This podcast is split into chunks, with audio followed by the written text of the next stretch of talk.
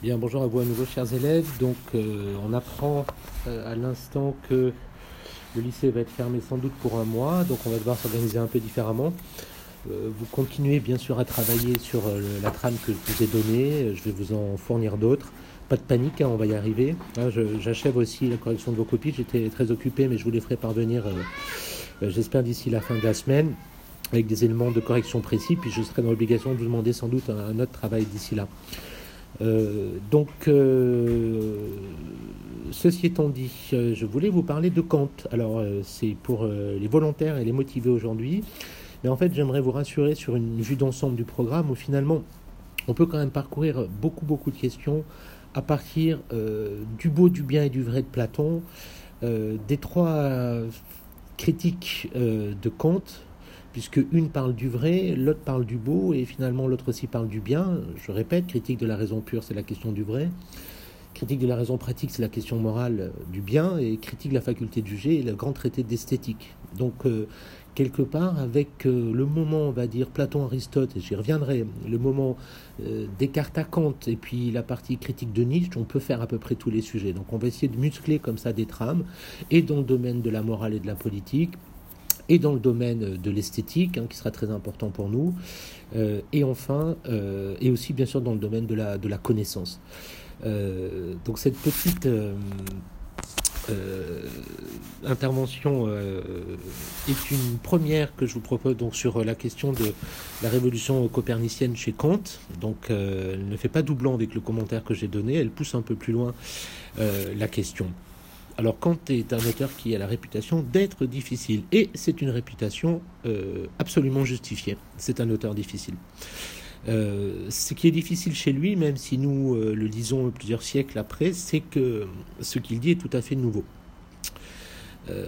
que ce soit la réflexion que Kant a sur la question de la connaissance scientifique, nous en parlions, mais aussi de la valeur et de la moralité, j'y reviendrai, morale formelle, et même sa façon de de considérer euh, ce qu'il appelle le jugement esthétique et la beauté, Kant est absolument euh, original. Donc il y a une révolution kantienne euh, qui est compréhensible, mais il faut quand même effectivement s'accrocher. C'est simplement parce que ce qu'il cherche à penser est difficile et en même temps extrêmement concret. Rappelez-vous, quand je juge qu'une pyramide est belle, quand je juge que telle ou telle figure est un triomphe, cette opération est à la fois très concrète, mais a un certain nombre de conditions. Donc je voulais revenir sur la question de la critique de la raison pure ici. Hein. Donc prenez le temps pour écouter cette, euh, euh, petite intervention. Euh, elle nous servira toute l'année. Je l'ai dit tout à l'heure. Comment pouvons-nous savoir notre connaissance du monde est-elle fondée? Comment est-elle fondée? Comment peut-on éviter l'erreur? Alors on connaît un peu la solution cartésienne qui inaugure en effet la philosophie du sujet du sujet connaissant, euh, mais pour lequel finalement la connaissance repose sur l'évidence des idées claires, euh, distinctes, non trompeuses, comme celle du cogito, l'expérience qu'il fait de sa propre réflexivité, mais aussi sous la certitude que Dieu, n'étant pas trompeur et ayant créé notre entendement, euh, peut nous conduire, si, hein, c'est la raison dogmatique, si nous utilisons la bonne méthode, à une connaissance en quelque sorte absolue.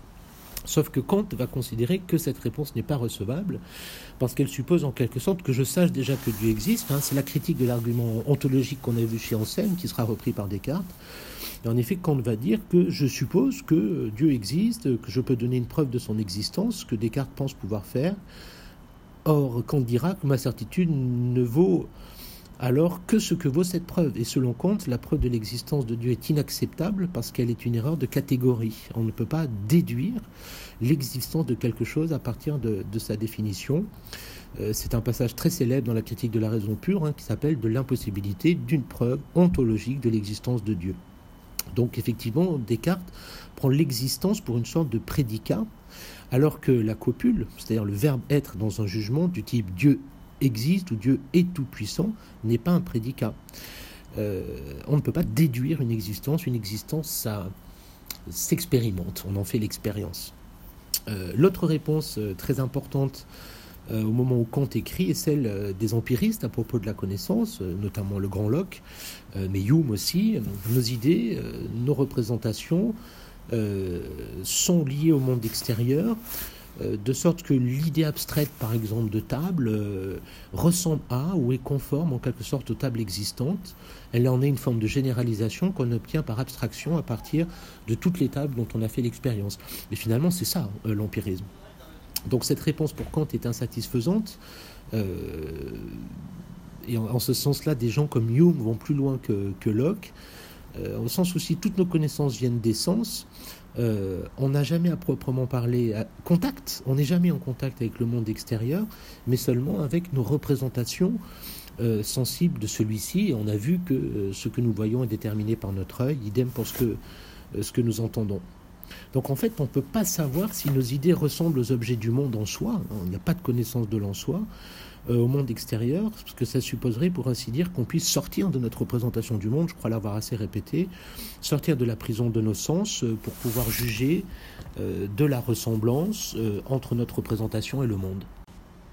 Et donc, c'est là que ça se corse. On a l'idée du problème de Kant, hein, qui va récuser à la fois l'évidence innée, idéaliste de Descartes, mais aussi l'empirisme. Euh, qu'il considère comme étant l'une et l'autre en échec, et il va reformuler euh, la question de la façon suivante.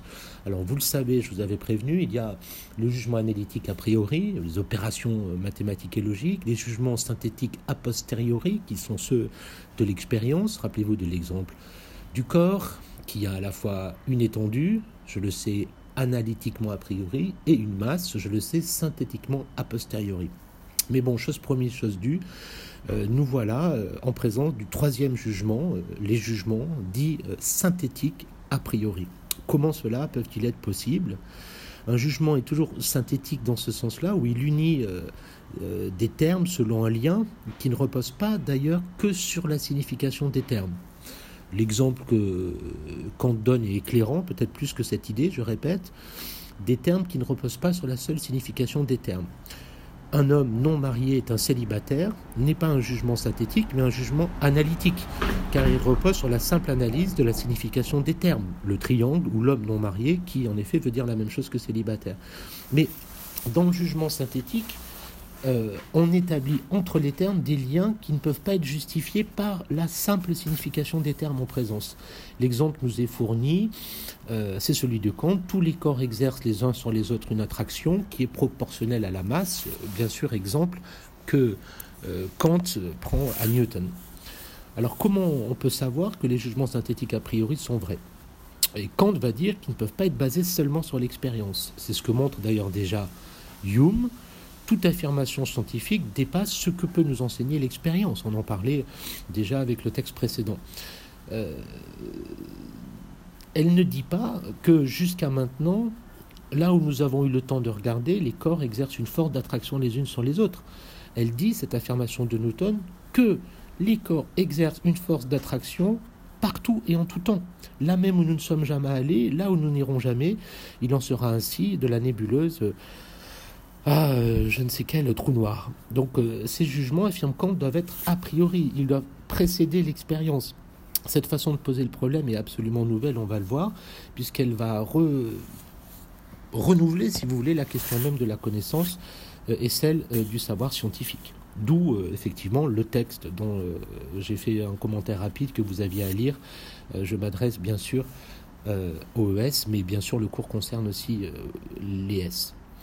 Alors, comme disait jusqu'à maintenant, on a toujours pensé que nos connaissances devaient se régler sur les objets du monde extérieur, c'est-à-dire que la vérité, rappelez-vous, c'est l'accord entre nos jugements et les choses sur lesquelles ils portent, euh, avec l'idée que cela venait de nos représentations qui étaient comme rendues semblables à ce qu'elles représentent.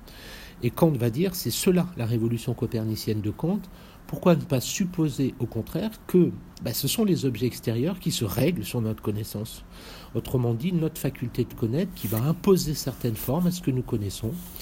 Ainsi, l'accord entre nos représentations et les objets qu'elles représentent vient du fait que c'est nous, que c'est notre faculté de connaître qui rend les objets tels qu'ils s'accordent euh, à nos représentations. Alors c'est étonnant. Hein. Qu'est-ce que ça peut bien vouloir dire? C'est un point de vue extrêmement euh, moderne hein, pour nous. Penser que l'esprit impose des formes, une structure à ce qu'il connaît, euh, c'est une idée euh, qui est complètement acquise, mais en effet qui n'allait absolument pas de soi, bien sûr, avant Kant. Alors Kant va distinguer euh, d'abord euh, deux facultés de connaissance, euh, la sensibilité et l'entendement, auxquelles correspondent deux activités ou opérations distinctes, qui sont l'intuition, ça c'est la sensibilité, rappelez-vous, prenez bien le mot dans son sens premier, et bien sûr la pensée par concept, c'est-à-dire l'entendement. La sensibilité a donc une opération qu'on appelle intuition, et elle est simplement la faculté par laquelle on est en contact avec le monde extérieur. Euh, et l'entendement, lui, c'est l'activité, euh, dans l'activité, c'est la pensée par concept, a pour fonction de penser les intuitions, de leur donner sens ou forme.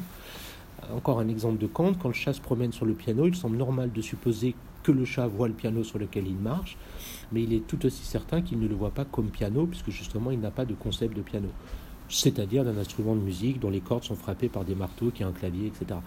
Donc le chat est incapable de penser, on le comprend, le piano comme piano. Mais Kant va faire remarquer ensuite que ces deux facultés sont, complémentaires, d'une part l'entendement, d'autre part la sensibilité, qu'elles sont l'une et l'autre en fait indispensables pour connaître. Hein. Doit-on répéter cela? Toute connaissance commence avec l'expérience, mais ne procède pas entièrement euh, de l'expérience. Donc pour connaître un objet, il faut non seulement, et ça il donne raison aux empiristes, accéder à l'objet par l'intuition, mais ensuite et avant tout, ou ensuite, il faut aussi le penser par l'entendement. C'est ça la grande synthèse, la fameuse abeille baconienne. Donc la sensibilité chez Kant n'est pas la simple sensation qu'on a vue chez les empiristes, elle n'est pas simplement passive, elle ne se limite pas à recevoir des données qui viendraient du monde extérieur, à partir desquelles l'entendement élabore des idées. Ça c'est ce qu'on voit notamment dans le texte que vous avez euh, de Locke dans votre manuel. Au contraire, elle impose des formes à ce qui nous vient de l'extérieur, elle impose des formes à ce qui n'est pas nous. Et ce sont euh, ces formes euh, si importantes que Kant pense dans la première partie de la critique de, la raison pure, l'espace, la forme du sens externe, ce dont quoi je perçois des objets, rappelez-vous, et le temps qui est la forme du sens interne. Kant va dire que tout objet extérieur, une pomme, une chaise, un chat, nous apparaît comme étant situé dans l'espace et le temps. C'est des coordonnées, on pourrait dire, spatio-temporelles propres, euh, à l'intérieur desquelles nous sentons, mais qui ne sont pas objets de sensation le, temps et l'espace. Et de même, tout objet du sens interne, un souvenir, une douleur, une émotion, euh, est toujours situé pour nous dans le temps. Euh, cet objet n'a pas lieu dans l'espace, mais il est un événement, il a un commencement et une fin dans le temps. Et de l'autre côté, bien sûr, ce sera l'objet de l'analytique transcendantale. Les concepts, au contraire, ceux qui produisent de la relation, par exemple, n'ont lieu ni dans l'espace ni dans le temps. Le rapport qu'ils déterminent est éternel, on pourrait dire. Et bien sûr, ce rapport, cette façon de produire des concepts, est vide euh, tant qu'on ne sait pas à quel objet il s'applique. Euh, et c'est ce que veut dire Kant quand il veut dire que sans intuition, les concepts sont vides c'est très important. L'intuition seule, eh ben, elle est un divers inclassifiable, mais sans la sensation, les concepts sont vides. On terminera donc en disant que pour Kant, ben, la sensibilité n'est pas simplement euh, passive, parce que l'espace et le temps ne sont pas des caractéristiques du monde, mais des formes de la sensibilité que l'esprit euh, impose à tout ce qui se présente à lui. Les choses nous apparaissent dans l'espace, le temps ne révèle pas les choses telles qu'elles existent en elles-mêmes, mais dépend de la façon dont nous sommes faits, dépend des formes de notre sensibilité que notre esprit euh, impose à ce qui nous vient euh, de l'extérieur. Donc voilà pour cette, ce petit topo sur euh, l'esthétique transcendantale, la théorie de, la sensation, que j'avais présenté à plusieurs reprises, mais que vous avez là de façon synthétique. Hein. Je reviendrai avec une autre intervention sur l'analytique transcendantale, c'est-à-dire la question de l'entendement cette fois-ci et des catégories.